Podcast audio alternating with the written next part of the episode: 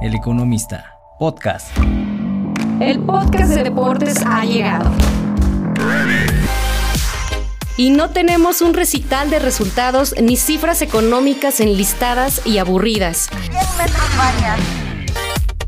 Les propongo una carrera donde variemos el ritmo y la distancia. Les presento 100 metros vallas con Marisol Rojas.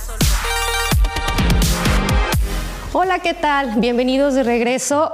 Este 100 metros vallas y hoy tenemos un invitado de lujo. Todo va caminando muy bien rumbo al Gran Premio de la Ciudad de México 2023. Les presento a Juan Manuel Correa, piloto de la Fórmula 2 y que tiene una historia increíble, una historia de crecimiento, de resiliencia y yo diría, eres un embajador del automovilismo sudamericano y latinoamericano. Bienvenido.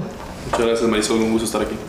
El gusto es de nosotros y bueno, vamos a empezar a contar tu historia. Me interesa mucho que las personas que nos escuchan, que nos van a leer en el artículo que, se va a publicar sobre esta entrevista, sepan muy bien cuál es la misión de tu visita en México y sobre todo, él es el embajador del Gran Premio de la Ciudad de México. Como embajador, ¿cuál es el rol que se debe de cumplir y, eh, digamos, durante cuánto tiempo se toman estas funciones? Es mi segundo año siendo el embajador del Gran Premio. Eh, muchas de mis funciones, yo, yo me veo como la persona que junta a los fanáticos con el Gran Premio y obviamente hay un encaje perfecto porque soy latinoamericano, hablo español y, soy uno de los pocos en, este mundo, en este circuito que están subiendo hacia Fórmula 1 que viene de, Sudamérica y, habla español. Entonces era una, una combinación muy buena tengo que hacer bastantes cosas como estas, hablando en este caso de, una campaña, Respect, estoy seguro que hablaremos de, esto, pero eh, es, estar ahí, estar en el Gran Premio, eh, ser un poco la imagen del evento y para mí es, es, un honor poder representar el Gran Premio, estar en las carreras obviamente es divertido, venir todos los años, me encanta México y mm, me siento muy orgulloso de, ser considerado el embajador, ser la persona que puede representar a todos los fanáticos de México, de Latinoamérica que vienen a este gran premio y, además poder correr por ellos en, Fórmula 2. Así es, y es una historia eh, que Juan Manuel puede contar desde los siete años de edad, ¿no? Empezaste en el cartismo en Ecuador abriendo puertas eh, y como lo dije en la introducción, siendo un embajador del automovilismo latinoamericano, llevando el idioma sobre todo que se lleven a las grandes pistas. Actualmente corre en la Fórmula 2 con el equipo Van Amersfoort, em, que bueno, es su regreso a, este circuito. Platícanos ¿Cómo ha sido esa trayectoria de abrir caminos? Lo hemos visto mucho con Checo Pérez y siempre eh, venimos con este tema de que después de él, ¿quién toma el estandarte en Latinoamérica? ¿no? Pero en una entrevista tú mencionabas que es un camino de muchos sacrificios. ¿Todavía se pueden hablar de sacrificios y cuáles son? Está, lleno de sacrificios y creo que los sacrificios nunca paran. Eh, mi, mi, historia es algo parecida a la de Checo, pero obviamente yo salí de, Ecuador. A los siete años me trepé en un go-kart por primera vez, comencé a correr eh, localmente en, en, Quito y comencé a ganar todo lo que había en Ecuador. Entonces, eh, después de unos años, mi padre y yo empezamos, bueno, que es el siguiente paso. Y no es fácil para, para, un piloto salir al exterior, conseguir el apoyo necesario económico y tampoco saber a qué categoría deberías de ir, con qué equipo. Es un mundo muy complicado, muy complejo, donde hay muchas opciones. Eh, a los 13 años gané el campeonato mundial de karting, eh, que eso fue en verdad una sorpresa, eh, una, una, grata sorpresa, y eso me impulsó a ir a vivir a Europa solo a los 14 años, muy parecido a Checo, él me parece que se fue a Alemania cuando tenía 14, 15, yo me tuve que ir a Italia y comencé a correr en las categorías de Europa para ir subiendo hacia la Fórmula 1, y he estado básicamente haciendo eso los últimos 10 años de mi vida, viviendo solo en Europa, mi familia ahora vive en Miami, y todo ese camino, especialmente esa edad, requiere de mucho sacrificio. No, nunca tuve una, una, niñez normal. Fui al colegio, pero faltaba la mitad de las clases, no tenía muchos amigos. Siempre era un poco el niño, el niño raro que nunca estaba en, los planes sociales porque estaba entrenando o viajando en las carreras. Eh, y todo eso fue para, para, mi carrera. Entonces, dentro de esas decisiones que tuve que tomar también hubieron mucho, mucho aprendizaje, ¿no? De a qué equipo ir, qué decisiones las si podría hacerlo de nuevo, tomaría diferente. Eh, entonces no es fácil y, creo que es una de las razones por la cual muy pocos pilotos latinoamericanos logran salir y correr en las máximas categorías.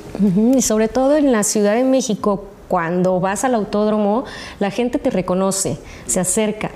Y es precisamente este año que me gustaría saber qué mensaje traes como embajador, eh, que también consideras que necesita escuchar Checo Pérez que viene a casa y que tú promueves con tu historia? El, mensaje que tenemos este año es el de respect. Eh, Estamos haciendo una campaña muy, muy linda, muy interesante sobre promover el respeto dentro y fuera de la pista, dejar que la competencia y la rivalidad entre pilotos se quede dentro de la pista y mandar un mensaje a los aficionados y a la gente que va a venir especialmente al Gran Premio de México en que queremos ser un ejemplo de respeto cuando venga Checo, cuando venga Max, sabes, a veces las emociones escalan, eh, lo cual es normal en los deportes y es parte de la belleza del deporte, pero queremos ser un ejemplo de, respeto hacia los otros gran premios. Okay. Has comentado que tú quieres tomar ese estandarte, eh, llevar el idioma español y llegar al máximo circuito. ¿Cuál es la ruta que se debe seguir? 24 años. Tengo 24 y he tenido una ruta un poco diferente al resto porque tuve un accidente en 2019. Yo hice, subí todas las categorías desde karting en Europa a Fórmula 4, GP3 y Fórmula 2. Mi primer año en Fórmula 2 en 2019 tuve un accidente muy grave, lo cual me dejó fuera de las pistas por año y medio y tuve que regresar a Fórmula 3. Entonces volví a hacer dos años de Fórmula 3 y ahora en 2023 regresé finalmente a Fórmula 2. Entonces estoy otra vez en la antesala de la Fórmula 1 y lo que se viene de aquí para mí es seguramente uno o dos años más de Fórmula 2, tratar de ganar ese campeonato y esperar a que llegue una oferta en, Fórmula 1. Suena fácil, obviamente es mucho más complejo que eso, pero el camino está claro para mí. También eh, Endurance y WEC, ¿no? Es un, es un programa secundario que he estado haciendo los últimos dos años, pero no lo veo ahorita como parte de mi objetivo profesional. Es, un extra, tengo esa oportunidad, eh, lo, cual me, gusta, a mí me gusta competir. Entonces, si me invitas a hacer una carrera donde sea, yo estaré ahí corriendo. Soy un piloto al final del día, pero mi enfoque principal es más en este, este camino hacia la Fórmula 1, con Fórmula 2 siendo mi enfoque el número uno. Ok, y sí fue eh, en referencia a lo que Juan comenta, el accidente en el 2019, que él tuvo que estar fuera un año y medio de la competencia, eh, muchas cirugías, ¿no? 24, 25 cirugías. Sí, alrededor. alrededor. Sí, o sea, es por eso que yo les decía, es una historia de crecimiento, de resiliencia y de no abandono. es muy importante llevar estos principios que trae el deporte y Juan Manuel es un gran embajador al respecto. Em, ¿Cómo se han ido adecuando tus entrenamientos cuando, digamos, no hay ejercicios de alto impacto. Eh, hay que tener cuidado con tu tobillo derecho, ¿no? Que es lo que, estaba leyendo. También estaba, mm, ¿qué otras cosas que puede ser, no? Ejercicios de alto impacto, cuidado con el tobillo. Sí, tengo, tengo dolor constantemente, tengo que manejar eso y eso tiene una carga psicológica también que tienes que manejar, ¿no? El, dolor crónico es, es, muy duro. Em, entonces he tenido que cambiar mucho mi, mi, la forma en que entreno y ha ido cambiando también en base a cómo va mejorando mi recuperación. O sea, al inicio 2021, el primer año que estuve de regreso en, la pista, corrí Fórmula 3 y el año entero era una mezcla de paciente de hospital y piloto part-time, básicamente. Eh, entre carreras tenía que hacer cirugías, me pasaba haciendo 5 o 6 horas de rehabilitación todos los días, tuve que aprender a caminar de nuevo y poco a poco cada año eh, el, balance ha ido cambiando de menos rehabilitación y más entrenamiento especial de, piloto, o sea, puedo hacer más cosas. Y hoy en día ya estoy en un punto donde tengo una vida mucho más cómoda, eh, que hace dos, tres años tengo menos dolor, pero obviamente mi, mi, estilo de vida ha tenido que cambiar mucho. Yo antes corría 10, 15 kilómetros todos los días, salía a trotar, ahora no puedo trotar ni 100 metros, entonces mi entrenamiento ha tenido que, ser adaptado mucho para, eso. Pero eso va a ir cambiando, o sea, han pasado cuatro años ¿no? del accidente y conforme avance el tiempo tú vas a poder recuperar. Nunca estará al 100%, tengo, tengo secuelas especialmente en el tobillo derecho. Eh, básicamente no tengo cartílago en el tobillo derecho, más bien ahorita estoy... Eh, tratando de mantener la movilidad que tengo y, mantener el nivel de dolor lo más bajo posible sin generar más daño. Entonces también por eso no puedo hacer muchos ejercicios duros. Em, y de ahí veremos qué trae el futuro. Mi, esperanza es que la, tecnología en la medicina mejore y que en 10 o 15 años hayan mejores soluciones, porque ahorita la única solución que tengo es eh, fusionarme el tobillo. Y en ese caso ya no podría acelerar en el carro, entonces no lo puedo hacer.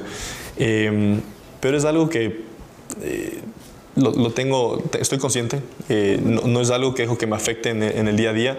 Y para mí lo más importante es que ahorita puedo ser competitivo en un carro. Una vez que me trepo en el carro y, manejo, no tengo ningún tipo de, limitación, lo cual es lo más importante para mí. Sí, bien lo mencionas, la ciencia y la medicina avanzan a pasos agigantados.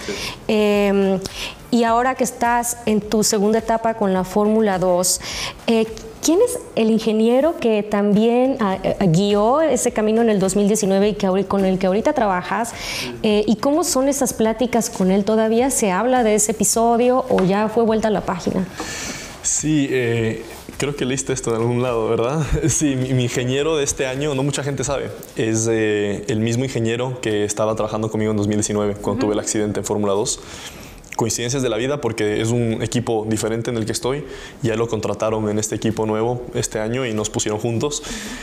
Hemos hablado un poco del tema. Eh, cuando el accidente pasó, obviamente yo desaparecí del mapa, estuve dos meses en el hospital y nunca pude hablar mucho con él sobre lo que había pasado. Entonces este año que nos reencontramos, tuvimos algunas conversaciones donde él me habló del impacto que el accidente tuvo en él, me hizo muchas preguntas y más que nada él estaba sorprendido este año de verme de nuevo a un nivel tan alto después de lo que había pasado. Eh, también la parte psicológica, él me, hace muchas preguntas de cómo lo manejo, porque para él a veces es difícil manejar la parte psicológica después de haber pasado una experiencia tan traumática con un piloto de él.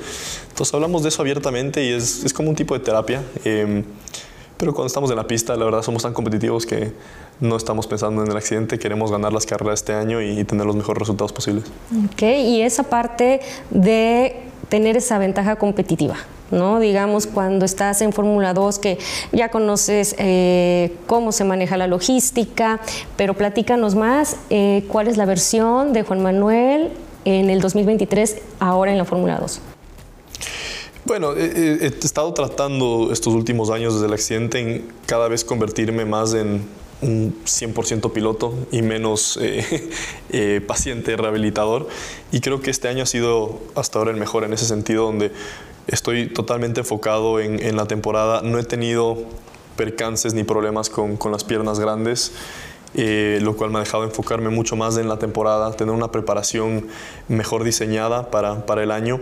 La Fórmula 2 es una categoría súper física, tienes que estar en un estado físico muy bueno entonces eh, me ha permitido entender una buena preparación y siento que mi preparación durante el año ha sido la adecuada para ser competitivo. Em, y estoy enfocado en eso. Ahorita mi, mi plan es terminar este año fuerte en, en, Abu Dhabi. Tenemos la última carrera y ya estoy pensando en, en 2024 y lo que eso conllevará. Y también has comentado que Richard tu compañero tiene 22 años. O sea, tú aportas la parte de la trayectoria, él está, es que quiero decir nuevas generaciones, porque eres muy joven todavía, ¿no? Veo que empujas con esa generación, pero ¿qué, qué conclusión darías de qué están trayendo las nuevas generaciones en el automovilismo? ¿Con qué mentalidad vienen? ¿Hay urgencia por crecer? Sí, siento que las nuevas generaciones eh, vienen mejor preparadas. Eh, cada año los chicos que, van subiendo han comenzado antes que nosotros, han tenido más experiencia que nosotros. Eh, el automovilismo, como cualquier deporte, se está convirtiendo más competitivo. Y, se, siente. A veces te digo, yo en Fórmula 2 ahorita, cuando comparo 2019, para mí el nivel está mucho más alto hoy en día de lo que era hace cinco años lo cual es positivo porque creo que si eres competitivo hoy en día en Fórmula 2, puedes salir de ahí a casi cualquier categoría del mundo y te va a ir bien. Pero también te pone mucha presión. Eh, en mi caso con Richard, él de hecho tiene más experiencia en Fórmula 2 que yo. Él está en su tercera temporada, yo estoy en mi primera temporada completa. Pero yo traigo un poco más de experiencia y madurez de vida y esa es una buena combinación entre los dos porque a veces soy un poco mejor en ver las cosas desde lejos y a ver cuál es el panorama, qué estamos haciendo bien, qué estamos haciendo mal, por dónde tenemos que ir. Él es más enfocado en el, eh, en el carro, en lo que él quiere encontrar, en lo que sintió el año pasado en esa pista. Entonces es una buena eh, combinación. Ok. Otro tema muy eh, tocado en el automovilismo y más en, nuestra región es el apoyo, los patrocinios. Si no te ven en lo más alto, quizá la apuesta no sea más grande, ¿no? Eh, sé que manejas también tu marca personal, Juan Carlos Correa, ¿no? Y Juan Manuel, perdón. y vi el logo. ¿Qué, em, ¿Cuál es la misión de esa marca y desde cuándo nace? También viene con un propósito de eh, mostrar a las nuevas generaciones que pueden trabajar una marca propia. Sí, yo siempre digo que ser piloto hoy en día no es solamente el ir rápido en, un carro y, ganar carreras, eso es la parte más importante sin duda, pero tienes que tener eh, una noción también de, tu marca personal porque el apoyo económico es básico. Sin apoyo económico, a menos de que tengas mucha suerte y tu familia tenga mucho dinero, eh, no, no puedes seguir subiendo las categorías. Eh, entonces, después de mi accidente, me enfoqué mucho en combinar mi regreso a, las pistas también con una mejora de mi marca personal, consiguiendo más patrocinadores y, teniendo una mejor un mejor equipo detrás de mí en el tema comercial y estoy muy contento con lo, con lo que he hecho. Siento que en Fórmula 2 soy uno de los pilotos que mejor hace la parte comercial. Eh, y, como tengo un equipo bueno, eso no me quita nada a mí desde el punto de vista de piloto. Yo sigo concentrado en mi trabajo, que es ganar carreras y manejar rápido, pero tengo gente que me ayuda en, en la otra parte. Entonces, como tú dices, es un tema clave para, para cualquier piloto y sí, sí siento que soy un ejemplo en ese sentido porque he hecho las cosas bien. Ok. Eh, ¿Cuándo fue la última vez que tuviste posibilidad de conversar con Checo Pérez? Eh, quizás en una de las carreras al inicio de este año nos encontramos en, el paddock de Fórmula 1. Eh, ¿Cómo son esas charlas? cortas. Normalmente cuando estamos en carrera, cada uno tiene su, su horario estamos ocupados, nos saludamos, ¿qué tal? ¿Cómo vas? Bien. Eh, y, seguimos con, nuestro día. Em, sé que ambos nos seguimos mutuamente eh, y obviamente lo, veo a él como un tipo de referente en lo que ha hecho. Y yo creo que él me ve a mí como uno de los siguientes en, en línea hacia, hacia la Fórmula 1. Eh, de hecho, en pandemia fue donde pudimos compartir más porque jugábamos videojuegos juntos a veces. ¿Cómo? el, el, eh, el, juego de Fórmula 1 que ah, estábamos haciendo, él, iba a hacer unas carreras online que yo estaba haciendo y quería que yo lo entrene para, para que le vaya bien, entonces estábamos entrenando juntos. Ah, muy bien. ¿Tienes preparado algún mensaje especial para el momento que lo vuelvas a encontrar presencial? No, no. eh, yo los veo... Es un poco rara la dinámica porque muchos de, los pilotos de Fórmula 1 como Checo, como Fernando, yo los admiraba mucho cuando, cuando era pequeño, cuando estaba corriendo en karting. Eh, y con algunos de ellos, algunos de ellos he logrado hacer una, una relación personal, ¿no? Y ahora eso ha cambiado de un ídolo a más de un amigo. Entonces, eh, tenemos, yo por lo menos les tengo mucho respeto porque sé lo que han tenido que sacrificar para llegar donde están eh, y, me aseguro de que ellos sepan eso. Eh, pero aparte de eso, no, a veces eh, es bueno pedirles consejos, aprender de, ellos porque tienen mucha más experiencia que, que yo. pero como te digo, cada uno está enfocado en su temporada y eso es más o menos de lo que hablamos cuando nos vemos. Ah, ¿cómo vas? Bien, tú, bien. Sobre todo esta parte de los consejos eh, y lo que has vivido en varias categorías, si tuvieras la posibilidad de entrarle al reglamento o de proponer eh, de qué manera se pueden evitar eh, accidentes, ¿cuál sería tu propuesta? Para, para accidentes. Accidentes dentro de las competencias. Es difícil, yo no soy un experto en, en seguridad la FIA tiene un departamento entero dedicado a eso. Eh, creo que siempre es fácil juzgar desde fuera después de que ha pasado un accidente y decir, ah, ¿por qué no hicieron esto diferente? ¿Por qué no han implementado el otro? Eh, pero la, verdad es que estamos viviendo en la época más segura de Fórmula 1, 2 y 3 de, la historia. Cada vez los carros son más seguros, aguantan más golpes, la seguridad de las pistas está mejorando también. Siempre hay oportunidad de, mejora, pero no creo que yo soy el adecuado para eh, tratar de implementar medidas de, seguridad. hay ciertas pistas que son más peligrosas que otras, entre ellas Spa. Eh, nadie, nadie discute el hecho de que Spa es una de las pistas más peligrosas del mundo. Eh, pero yo no soy el experto de seguridad. Ok. Eh, regresando a la campaña de Respect que traen en el Gran Premio. Eh, no han sido meses fáciles para Checo Pérez y nos gustaría escuchar un comentario al respecto. Hace mm, un mes, exactamente a principios de septiembre, eh, salieron las declaraciones de Helmut Marco refiriendo al origen de, Checo y la mentalidad. Eh, ¿Qué comentario con este mensaje de Respect a ti te gustaría decir? Primero, la, campaña de Respect. Eh, fue hecha antes de, este comentario. Eh, creo que alguna gente piensa que fue a raíz de eso, pero esto ya lo teníamos eh, planeado desde algún tiempo, porque en general queremos ser un ejemplo de gran premio en lo que va al respeto, como, como te dije al inicio. El comentario de Helmut es desafortunado, eh, obviamente no estoy de acuerdo en absoluto con lo que dijo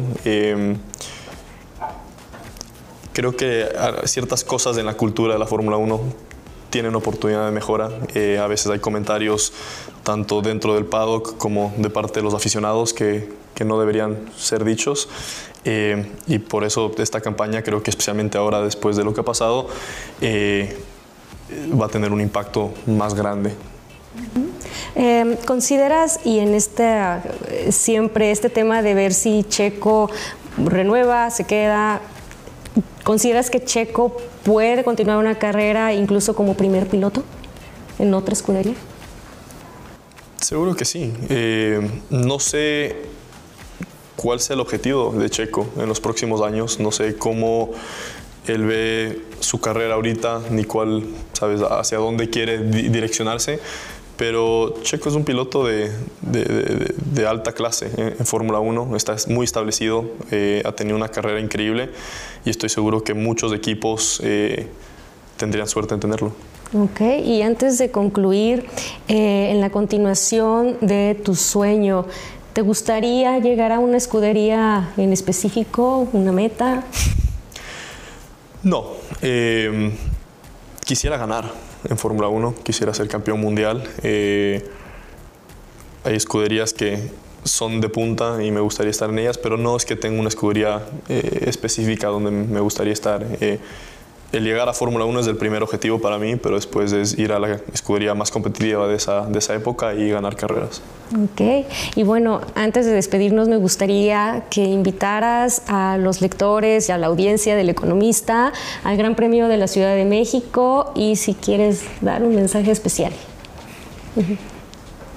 Por favor, vengan al Gran Premio eh, en octubre. Es una de las mejores carreras de, Fórmula 1. Yo estaré presente. Tendremos esta campaña de Respect. Así que, por favor, escuchen la campaña y aplíquenla porque queremos ser un ejemplo para todos y espero verlos ahí. Ok, perfecto. Pues esto fue 100 metros vallas. Continúen con nosotros. Pueden encontrar el artículo en el diario impreso, en web y compartan, compartan porque se viene la fiesta de México. Muchísimas gracias. Un honor tenerte en casa. 100 metros vallas con Marisol Rojas. El Economista, podcast.